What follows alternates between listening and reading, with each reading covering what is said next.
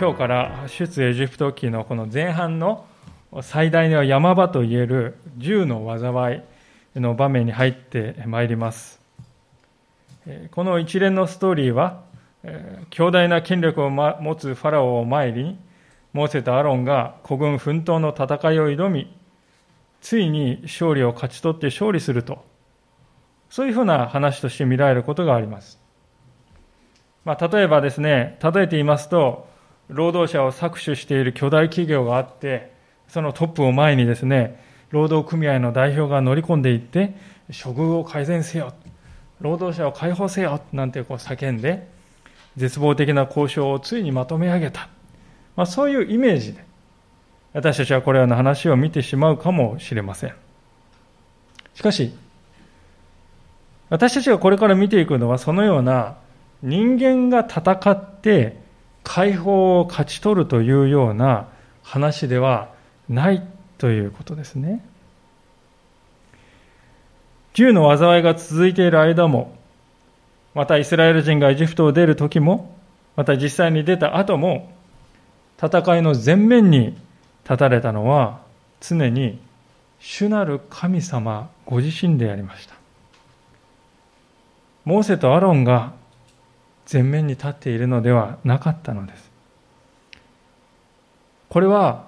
主の戦いであって、モーセに求められたことはその主を信頼する。主の指揮の通りに歩んでいくということでした。ですから、問いかけられているのはモーセやアロンの才能とか能力のことではなく、どれほど主に信頼しているのかという信仰の問題であったということですね。これは信仰の戦いであって、交渉でもなく、運動でもなく、騙し合いでもなかったということです。いかにしてあなたは私を信頼し、私に従っていくのか。モーセとアロンが神様から問われたのはいつもこのことだけだったわけであります。このことを心に留めながら、今日も聖書から教えられていきたいと思います。さて、前回のところでは、まあ、一度目にファローの前に出たモーセが、願った方向、予想した方向とは真逆の結果を招いて、失望落胆してですね、神様の前に何でですかと、まあ、その失意を告白している場面を見てきたわけであります。で今日はこの、その部分の最後の6章の30節のところからもう一度見つめていきたい、見ていきたいと思うんですね。6章の30節です。しかし、モーセは主の前で言った。ご覧ください。私は口下手です。どうしてファラオが私の言うことを聞くでしょうか主はモーセに言われた。見よ。私はあなたをファラオにとって神とする。あなたの兄アロンがあなたの預言者となる。あなたは私の命じることをことごとく告げなければならない。あなたの兄アロンはファラオに、イスラエルの子らをその地から去らせるようにと告げなければならない。私はファラオの心をかたくなにし、私の印と不思議をエジプトの地で数多く行う。しかし、ファラオはあなた方の言うことを聞き入れない。そこで私はエジプトに手を下し、大いなる裁きによって私の軍団、私の民イスラエルの子らをエジプトの地から導き出す。私が手をエジプトの上に伸ばし、イスラエルの子らを彼らのただ中から導き出すとき、エジプトは私が主であることを知る。そこでモーセとアランはそのように行った。主が彼らに命じられた通りに行った。彼らがファラオに語ったとき、モーセは80歳、アランは83歳であった。ま何か前にもこれ見たなと思うような神様とモーセのやり取りではないかと思いますね。えー、私は口下手なんですって言って神様はですね、いやいやって言ってですね、なだめていく。まあ、なぜ同じような内容が繰り返されるのだろうかと私たちは思うわけでありますけれども、実は聖書を読んでいくと、このようなです、ね、繰り返しだと思えるようなやり取りがよく出てくるんですよね。まあ、身近なところでは、あの新約聖書において、復活されたイエス様とペテロのあのやり取りというのはですね、典型的なものではないでしょうか。イエス様を裏切ったペテロに対してですね、イエス様は3回ですね、同じ問いを発するんです。ヨナの子シモン、あなたは私を愛しますか？もしイエス様はこれ一度だけでですね、終わっていたら、おそらく、えー、はいってペテロ答えてね、えー、あまり記憶に残らなかったかもしれないと思いますが、しかし、イエス様はあえて3度も尋ねたことで、ペテロはですね、本当にこう、忘れられない出来事になったのであります。なぜなら、ペテロはご承知のように3回、イエス様を知らないと。否定していたからであります。印象的なのはイエス様がペテロにしたこの3回目の3度のですね問いというのが原文のギリシャ語を見ると少しずつ違う言葉が使われていることですね。ですから、同じ内容が繰り返されているように見えるんだけれども、少しずつ違うところがあり、小さな変化がある。でその変化の部分に重要なメッセージが込められていることが多いということなんですね。でモーセに対して神様が語っておられることも一見すると同じようなことを語っているように思えるんですけども、やはり違っている部分があって、その違いが重要なんですね。というのは、一節で神様はモーセにですね、何と言っているかというと、私はあなたをファラオにとって神とすると、そう言ってるんですよね。人間に過ぎないモーセに対して、私はあなたをファラオにとって神とするっていうんですよ。とてもこの衝撃的ですが、重い言葉ではないでしょうか。まあ、もちろんこれはモーセが現実に実際に神にグレードアップするというそういう話をしているんじゃないんですけれども、でも、ファラオから見たらですね、皆さん、神様との接点というのはモーセしかないんですね。ですから、実質的にはモーセは神の役割をですね、代行しているということです。そういうことを神様は言っている。モーセという人、その人の存在そのものが神とはどういうお方かということを示すですね、窓のように機能しているということですね。モーセという窓を見て、神様という方が見えるっていうことなんですよ。で、この関係性というのはですね、モーセの時代から今3500年ぐらい経っておりますけれども、現代でも基本的には変わらないということを皆さん知っていただきたいのであります。これまでに何度かですね、お話してきましたけれども、クリスチャンとして生きていく、この時代に生きていく、それは私たちが小さなキリストとして生きていくことだと、以前この講談から申し上げました。パウロもですね、このことを次のように述べているのであります。第2コリントの5章20節というところですね、お受けになれる方は開けていただきたいと思いますけれども、コリント人の手紙の第2の5章の20節のところですけれども、新科学2017の聖書では新、新約聖書の361ページになります。第2コリントの5章の20節です。2017聖書361ページになります。お受けになれた方はどうぞご一緒にお読みください。そうでない方はお聞きください。第2コリント5章20節こういうわけで神が私たちを通して進めておられるのですから、私たちはキリストに代わる施設なのです。私たちはキリストに代わって願います。神と和解させていただきなさい。私たちはキリストに代わる施設なのですと言っております。キリストに代わる存在だと。そういう存在なんだと聖書は私たちのことを呼びかけております。なんと驚くべき言葉かと思うんですね。主は私たちをそのように見てくださっている。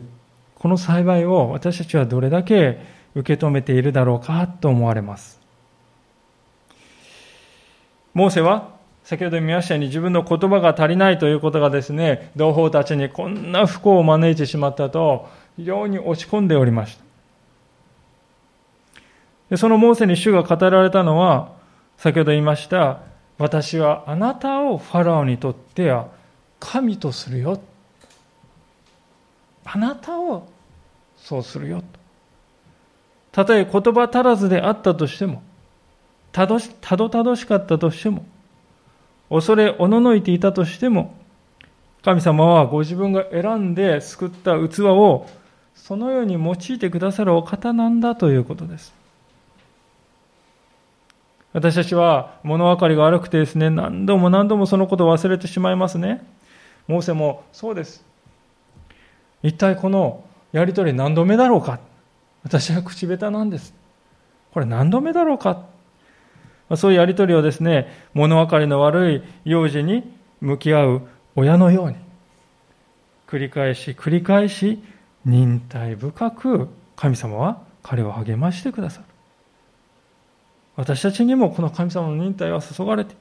ですから私たちが何かを成し遂げられるとしたらそれは神様のこの忍耐のゆえなんだということですね。ぜひ知っておきたいわけであります。さあそしてこのモーセと神様のやり取りが以前のところと違うもう一つのポイントは7節にあるのですけれどもここにはモーセとアロンの年齢が具体的に書いてありますね。モーセは80歳であったと。えー、80歳驚かされるに十分なインパクトがあるかもしれませんね。まあ、当時は寿命がですね、現代よりも数十年ほど長かったわけでありまして、まあ、80歳といっても実際には今の60歳ぐらいの感覚かもしれないとは思いますね。でも、重要なのはですね、年齢そのものではなくてですね、この80歳というモーセの年齢が、エジプトから彼が逃げた時から数えると、ちょうど40年になるという、そこの方がですね、重要だと思うんですね。モーセがエジプトを逃げてからもう40年経ったんですよ。皆さん40年といえばですね、大体会社に入ってから定年までの長さですよね。ですから多くの人はですね、あ、区切りだなとか、終わりということをイメージする長さの年です。モーセも羊飼いとして40年間これまで暮らしてきたのです。その中ですね、あ自分の働きはもう終わったよな、あとは余生だな、そういうふうに考えていたかもしれません。しかし神様の目から見るとそれは真の始まりのための準備の期間であったということです。あなたにはまだなすべきことがある。いや、これからが本番なのだと神様はモーセに言われます。人間の常識で神様をなさることを決めつけてはいけないんだということですよね。世の中では就活という言葉がブームになっています。終わる活動の方ですね。就活。人生だんだんと細っていくから、そのための備えをしていくことに時間を費やしましょうという、そういうふうなことであります。もちろん、若い時と同じような体力を要するということはできないかもしれません。しかし、質の異なる新しいことには取り組むことができるということです。むしろ私たちがそうして取り組んでいく、そのことがですね、本当の意味で、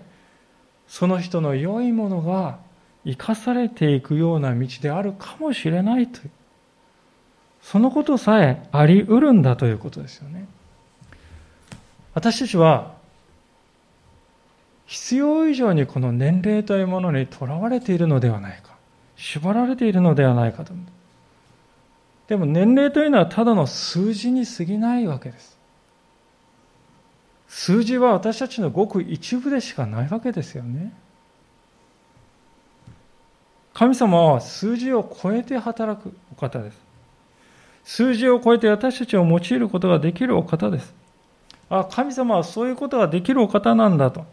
そういう開かれた視点で自分自身の人生を見つめていくということがとても大切なんだよということをこの箇所は私たちに教えてくれているのではないでしょうか。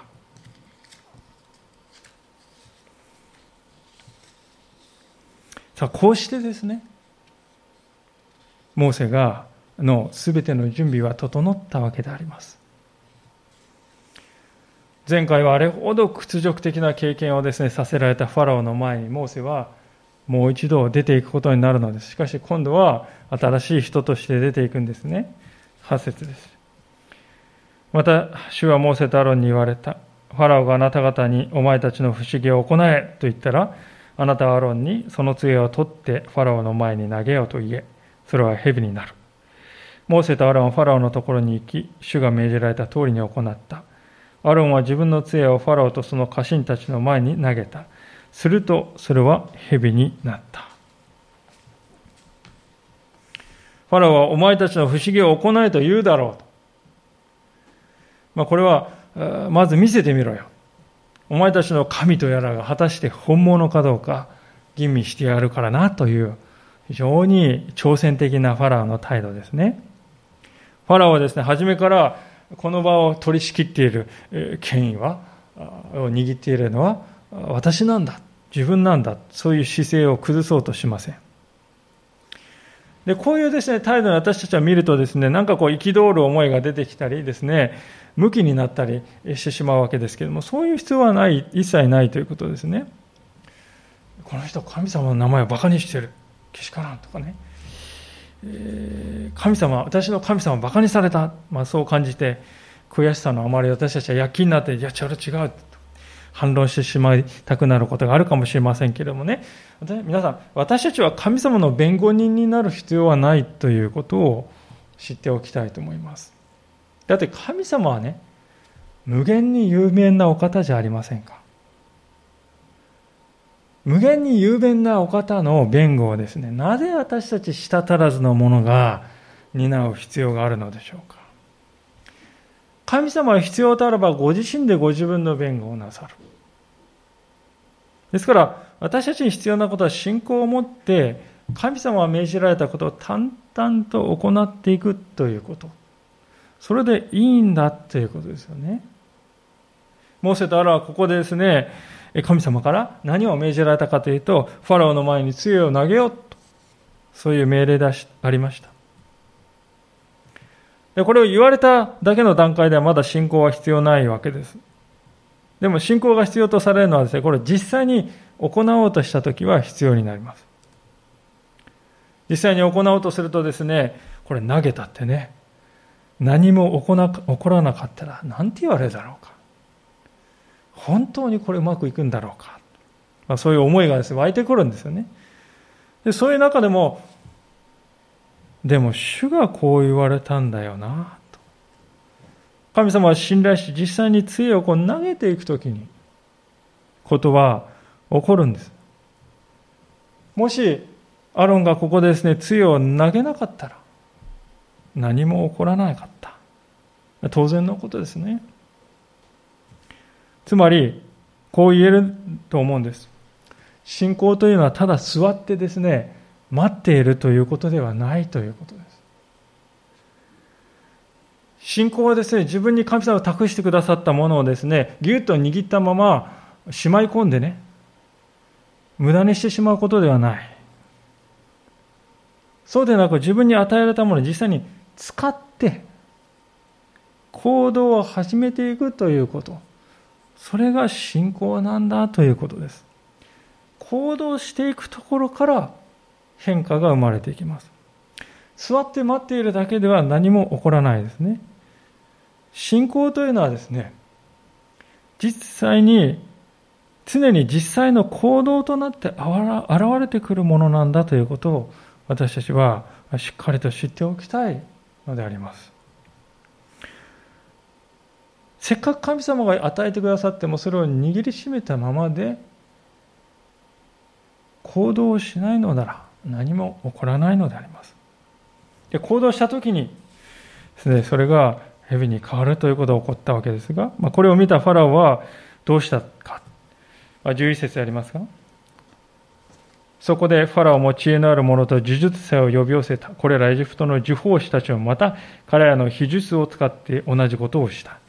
彼らがそれぞれ自分の杖を投げるとそれは蛇になった。しかし、アランの杖は彼らの杖を飲み込んだ。それでもファラオの心は固くなり、彼らの言うことを聞き入れなかった。主が言われた通りであった。当時エジプトにはですね、蛇使いと呼ばれる人がおりました。まあ今もいるようですねこう笛を吹くとこうコブラが上がってくるというですね現在も私たちは見ることができますで、この時代の人たちにとってです、ですからその蛇使いにとってあらかじめですね、えー、棒のようにこう硬直させたですね、蛇をですね、こう合図一つですね、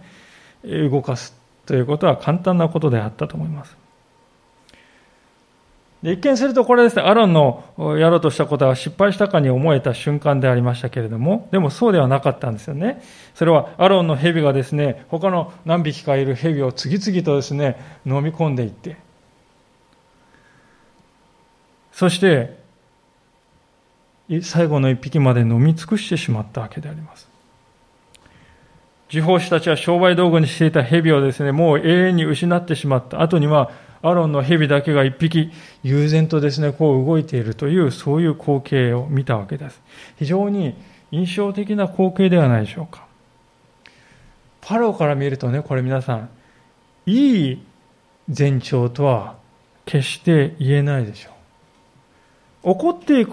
怒っていることを見るとですね、これどう見てもファラオは敗北するということをね、示唆していると。そう見るのが自然だと思いますね。でこの時点でですね、ファラオが、ああと悟っていればですね、この後エジプトが経験する痛みははるかに小さくて済んだと思うんですけれども、しかしファラオは目の前の現実を過小評価したのです。モーセとアロンのしていることは、ただの手品か、あるいはちょっと優れた魔術に過ぎないのだと、侮ったのですね。それが傷口を大きくしていくということにファラオはまだ気づいておりません。実際この蛇の奇跡というのはですね、皆さん銃の災いには含まれていないんですよね。その前の段階に過ぎない。本番はこれから始まっていくということですね。14節主はモーセに言われた。ファラオの心は固く、民を去らせることを拒んでいる。あなたは朝、ファラオのところへ行き、見よ、彼は水辺に出てくる。あなたはナイル川の岸に立って彼を迎えよ。そして蛇に変わったその杖を手に取り彼に言え。ヘブル人の神、主が私をあなたに使わして言われました。私の民を去らせ彼らが荒野で私に仕えるようにせよと。しかしご覧ください。あなたは今までお聞きになりませんでした。主はこう言われます。あなたは次のことによって私が主であることを知ると。ご覧ください。あご覧ご覧ください。私は手に持っている杖でナイル川の水を打ちます。すると水は血に変わり、ナイル川の魚は死に、ナイル川は臭くなります。それでエジプト人はナイル川の水を飲むのに耐えられなくなります。主はモーセに言われたアロンに言え、あなたの杖を取り、手をエジプトの水の上、その川、水路、池、すべての貯水池の上に伸ばしなさい。そうすれば、それらは血となり、エジプト全土で木の器や石の器にも血があるようになる。蛇が、あごめんなさい、つ杖が蛇に変わるというこの奇跡は誰もですね、害は受けてないですよね。しかしそれが聞き入れられなかったとき、災いが起こることになるとモーセは警告しております。非常にこういうことは言いにくかっただろうと思うんですよね。でも、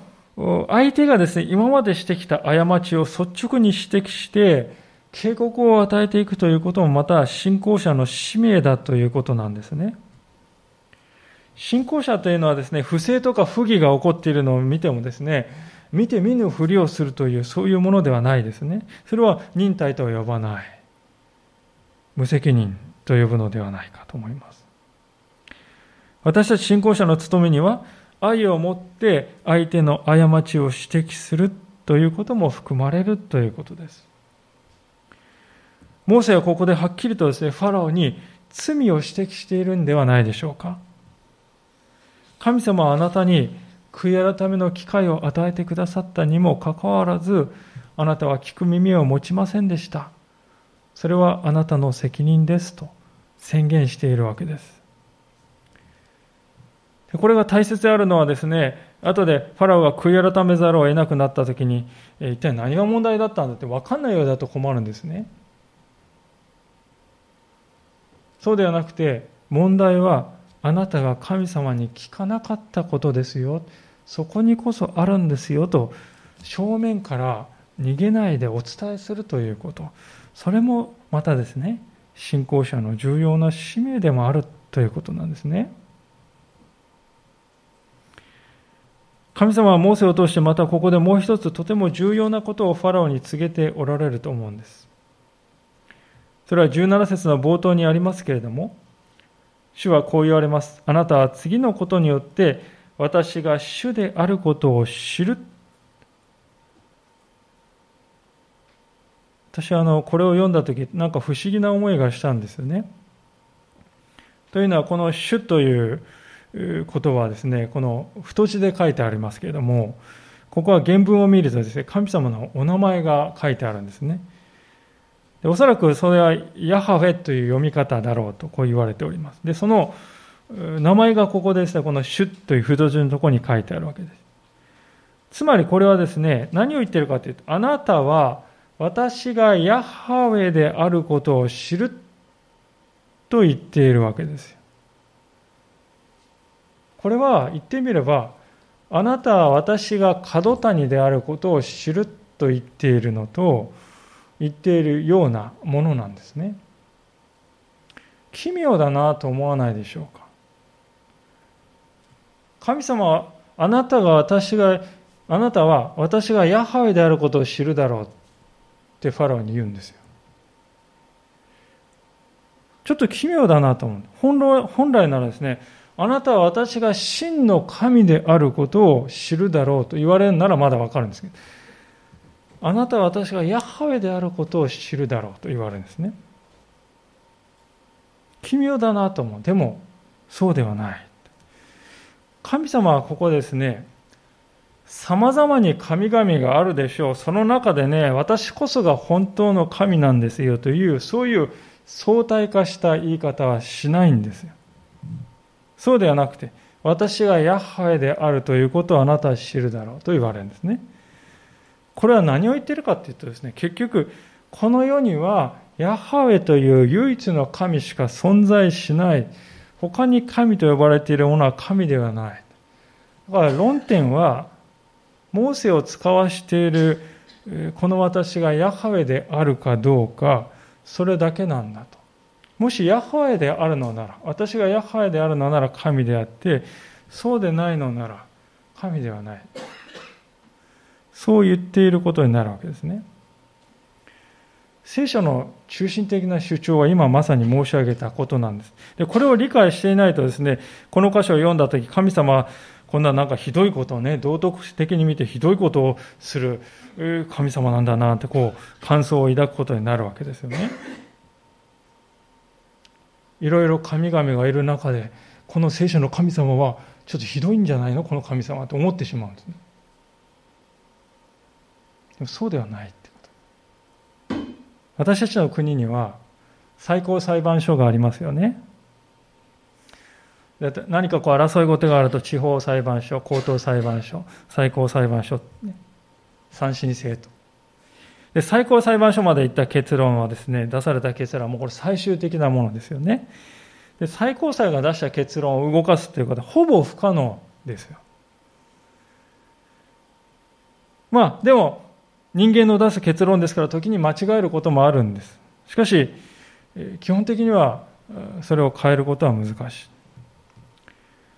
い。皆さん、神様は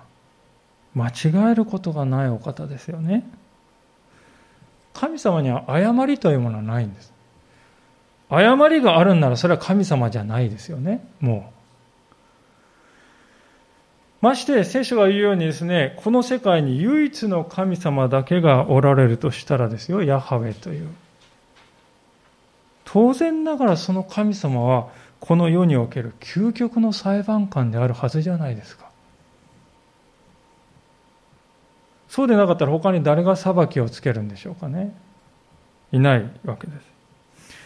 でそういう究極の裁判官であるお方に罪ありとですね、有罪の宣告をされたら当然しかるべき、えー、刑を受けるということは免れないわけです。人間の組織であるですね、最高裁判所が出した判決でさえも私たちは絶対的に従わなくてはいけないんですよ。まして、唯一の神である神様が下した判決を免れるということはありえないというのは当然だということになるんではないでしょうか。ですから、結局これからですね、私たちはエジプトに下される10の災い、これからずっと見ていくんですけどもね、それをどういうふうに理解したらいいかというと、結局ですね、聖書が唯一の神だけがおられる。他に神はいないと言っているね、この前提を受け入れるかどうかということにね、すべてがかかってくるということなんです。でもし受け入れるとなればですね、ファラオがその神様にここまでかたくなに反抗している、そのかたくなさがですね、責められるということは当たり前のことなんだなと分かってくるわけです。でも、ヤハウェというこの神様だけがおられるという聖書の主張をですね、受け入れなかったらですね、ああ、この聖書の神様、ひどい神様、こんなひどいことをすると、そう感じてしまうわけですね。で、当人のファラオはもちろんですね、唯一の神様のヤハウェだけがおられる、なんてことを受け入れておられ、受け入れないわけです。ところ、それどころか最後の最後まで、この神様は過小評価しようとし続ける。プライドがあったかもしれませんよね。なんといってもエジプトではファラオっていうのは神の扱いを受けてるんですからね。自分自身が神と呼ばれているのに、他の神にですね、頭を下げるなんてできるかと思ってたのかもしれません。しかし、悲しいことはですね、人間たちが自分のことをいくら神と呼ぼうがですね、そういう肩書きには何の力もないということが明らかになっていくわけですよね。20節のところです。モーセとアロンは主が命じられた通りに行った。モーセはファラオとその家臣たちの目の前で杖を上げ、ナイル川の水を打った。するとナイル川の水はすべて血に変わった。ナイル川の魚は死に、ナイル川は臭くなり、エジプト人はナイル川の水を飲めなくなった。エジプト全土にわたって血があった。しかし、エジプトの呪法師たちも彼の秘術を使って同じことをした。それで、ファラオの心は固くなになり、彼らの言うことを聞き入れなかった。主が言われた通りであった。ファラオは身を翻して自分の家に入り、このことにも心を向けなかった。まあ、こう書いてあるわけです。ナイル川が血に変わるという常識にありえないことをですね、なんとかこの合理的に説明しようとした人もたくさんいますね。まあ、例えば、ちょうどこの時期はですね、雨季で、ナイル川の上流でですね、大量のこの雨が降って、そこから赤い土を含んだ水が大量に流れてきてですね、それがナイル川を血の色に見せたんだっていう人もいますね。でもよく見ると、20節を見ると明らかにこの解釈は成り立たないということはわかるんですけれども、それはですね、アロンがファラオの目の前で杖でナイルの水を打つと、すぐに血に変わったと書いてあるわけです。上流から洪水が起きてですね、流れてきたならそういう変化にならないですよね。じわじわとですね、だんだんとこの赤くなっていくわけです。しかし明らかにここで打ったら、すぐ変化していく。まあ、もちろん、水が実際に血、人間のとかですね、生き物の血そのものになったかどうかは議論の余地はあるかなと思いますね。なぜかというと、後でナイル川のですね、そばに井戸を掘るとですね、水が湧き出してくる。まあ、これはですね、ナイル川の水も砂をですね、通るとろ過してね、えー、真水になることができる水だったわけです。ですから、何らかの菌がですね、大量に発生して赤潮のような状態になったと考えるのが妥当ではないかという学者もおりますが、まあ、その可能性はあるかなと私も思います。いずれにしろ重要なことはですね、それはだんだんと起こったっていうんではなくて、突然の変化として起こったということですね。明らかに自然には起こらない超自然的な神様の力が現れたということなんです。でこれだけ見るとすごいなと思うんですけどですね、驚く中で22節を見ると、エジプトの呪法師たちも同じことをしたって書いてあるんですよね。えっとこういささが驚かされるんですけど、私はですね、こういうところは聖書の正直で真実なところだなと思うんですよね。決してですね、こうバッタバッタと敵を投げ倒してですね、全部万端で、えー、順あの順風満帆でうまくいくっていう、そういうような都合のいい話をしない、きれいな話にしないですね。問題が起こった。しっかりと書いているわけです。ただ、ここでですね、同じことをした、受法師たちも同じことをしたって書いてますけどですね、これはモーセがしたことと完全に同じことではなかったと思いますね。それは確かだと思う。なぜかというと、もうナイル川は血に変わっているからですよね。モーセがこう、打って、ナイル川はもう血に変わっているんですよね。元から血に変わっているものを再び血に変えるということはできないんですね。ですから、この受法師たちがしたことは、ごく少ない量の水、例えばファラオがですね、水浴びをするお風呂のようなところがあって、そこの水を赤く染めたという、おそらくその程度のまあ、トリックというか、そのようなことを行ったのだろうと思うんですね。実際この22節の同じことをしたっていうのはですね、えー、同じように行ったというふうな訳し方をすることもできるわけです。全く一つ一つ同じことしたというふうに、えー、理解する必要はないんですね。ですから、モーセが行ったのはナイル川の全体が血に変わることでありました。これはもう決定的な事件だったと言えますよね。なぜなら、当時のエジプトでは皆さんナイル川っていうのはですね、神だったんですよ。川がもう神だったんですね。ナイル川はエジプトの生命線でした。エジプトといえばナイル。ナイルといえばエジプト。それほどにナイル川はエジプトにとって重要な川でした。今でもエジプトで使う水の97%はナイル川から取っているんだそうです。それほどに重要なナイル川がこの時に汚れた血に染まって、魚は全部死に絶えて、悪臭を放つ死んだ川に変わってしまったのです。ナイルは死んだんだと。ナイルの神は死んだんだと。それはエジプト全体に対するですね、有罪宣告のような非常に重大な出来事だったわけですね。モーセにとってこの時引き起こされたのはそういう重要な印でありました。一方、ファラオの受法師たちは、ファラオの目の前の水しか変えられませんでした。彼らはモーセが血に変えたナイルの水をですね、元に戻すということは全くできなかったのです。国民にとって役に立つことはむしろそっちじゃないかと思うんですよね。しかし、まるで歯が立たない。彼らはただ少しの水を変えてみせただけでありました。まだ10の災いの第1の災いでしかないのに、すでに圧倒的な限界が現れているのであります。ところがファラオはまたもですね、モーセの神の力を過小評価しております。所詮、水の色を変えただけではないかとそういうのですでファラオがですね問題をしかし過小評価している頃ですね喉の渇きに耐えかねた人々は必死になってですねナイル川のほとりに穴を張っておりましたね。24節。全エジプトは飲み水を求めてナイル川の周辺を掘った。ナイル川の水が飲めなかったからである。主がナイル川を打たれてから7日が満ちた。民は問題の深刻さを理解していました。しかし王であるファラオだけが問題を過小評価し続けました。この逆転というのがですね本当にこの後ずっと続いていくわけでありますね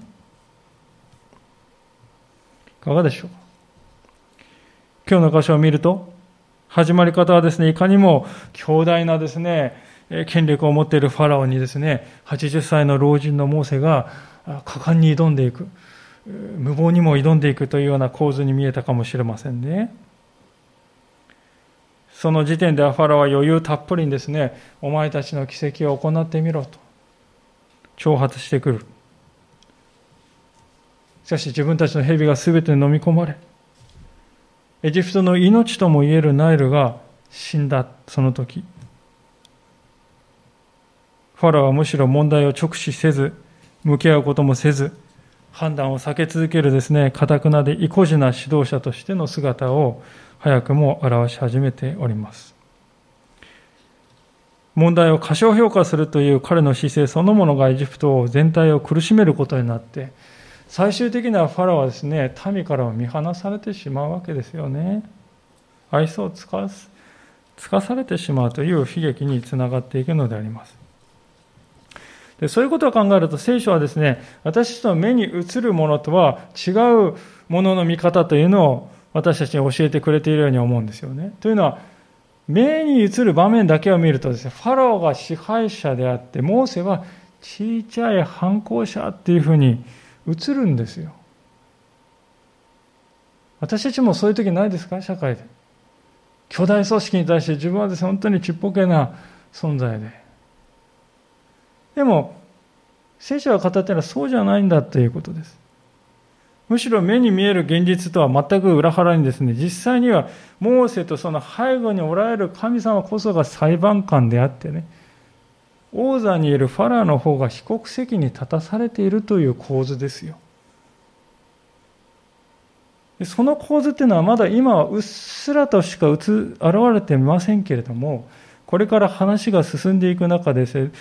徐々に徐々にそれがですね、明らかになっていく。10番目の災いを迎えた時にもうそれは火を見るよりも明らかになる。ファラは、俺が全てをコントロールしていると思ってましたが、実は反対だった。ヤハウェなる神様に自分が支配されていたんだということを痛みを持って知るようになっていくということですね。でこういう神の知り方っていうのは理想的とは程遠いと思うんですよね。痛みなしに、痛むことなしに神様を知るならばなんと幸いかと思う。でも裏返すと、神を受け入れないという人間の堅くなさというのは、これほどのものなんだということを聖書は私たちに教えてくれているのではないでしょうか。そしてそういう堅くなさが唯一の神である主の前においてはいかに大きな問題になるかということをファラオの姿は私たちに示してくれております。出エジプト記はこの後第2、第3の災いと少しずつ深刻になっていくんですよね。今日の災いはまだ序の口でありました。みんな水がですね、得ることができないで不便な思いはしましたけど、誰もね、体の被害を被ったわけではなかった。しかし、この後はそうはいかないのです。ファラオが堅くなさを重ねですね、何度も何度も堅くなさをですね、重ね続けていくにつれて、災いのレベルもですね、だんだんだんだんと1段、2段、3段と上がっていくんですよね。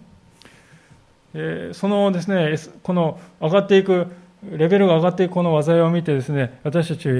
はですね、神様って残酷じゃないかってこう感じるんですよね。でも皆さん、この私たちの世であっても、一度犯罪を犯した人がですね、出てきて、2回目に犯罪を犯したらですね、受ける刑罰が同じっていうことはないですよね。まして第 3, 3版、4版、5版、繰り返していけばそれだけ重い刑を受けるようになるっていうのは、これは当然のことだと思うんですね。もう最初と同じ形しかですね、機械的にそれだけしか与えられなかったら、ちょっとね、みんな、え、それおかしいんじゃないですかねって、3回目ですよ、3回目。思いますよね、私もね。そんなことしたら罪を、ね、抑止する効果も減ってしまうんじゃないですかと、こう思う。同じことがファローに対する裁きにもそのまま当てはまるということですね。神様はモーセを通してファローに先ほど言いましたように、私がヤハベである、唯一の神のヤハベであるということをあなたは知るようになるだろうと言われました。この世には唯一の神ヤハウェしかおらず、そのヤハウェは私なんだと神様はファラオに示そうとされます。唯一の神しかいないのならばその神様は究極の裁判長です。ファラオが立っているのは実はそういう方の前だですから聖書は次のように語っているのであります。一箇所最後に開けたいと思いますが、イザヤ書の55章の6節から7節ですね。イザヤ書の55章の6節から7節です。えー、旧約聖書の1262ページになります。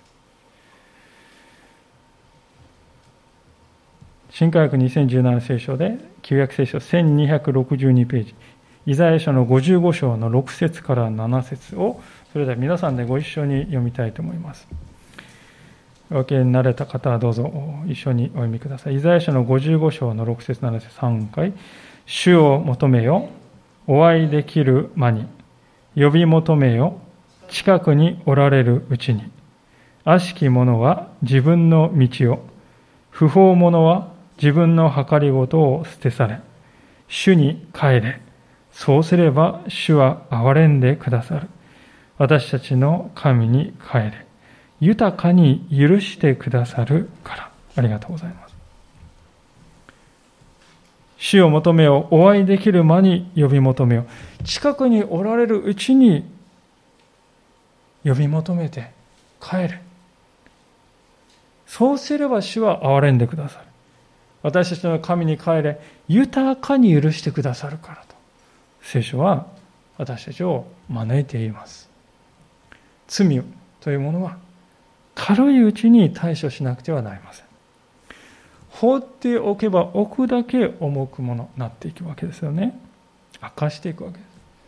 私たちもですね、歯に虫歯がね、できて痛む時があると思うんです。私も何度かありましたけど、虫歯っていうのは大体ですね、治療行きたくない、行きたいっていう人はまず 行きたくない。何とかして避けようと思って虫歯治療行かないんですよね。行かなかったら良くなるかっていうと、良くなるっていうことは、これ絶対ありえないじゃないですか、虫歯はね。放置すればするほどどんどんどんどん虫歯悪くなるに決まってるんです。分かっているけれども、歯医者に行けないというのが私たちですね。見つけたらすぐに治療していればよかったのにと。何回私たちは思っただろうかと。罪も同じですよ。神様前に自分の生き方の問題があると示されたらすぐにそれを捨て去って私のもとに帰れ豊かに許し許すと言ってくださっているお方のもとに帰ろうではありませんか。ファラオはですねそういうチャンスは何度もあったと思います。しかし、かくなさが邪魔をしました。皆さんはいかがでしょうか？神様から遠く遠く心が離れていってしまう前に悔い改めて神様元に帰ろうではありませんか？お祈りをしたいと思います。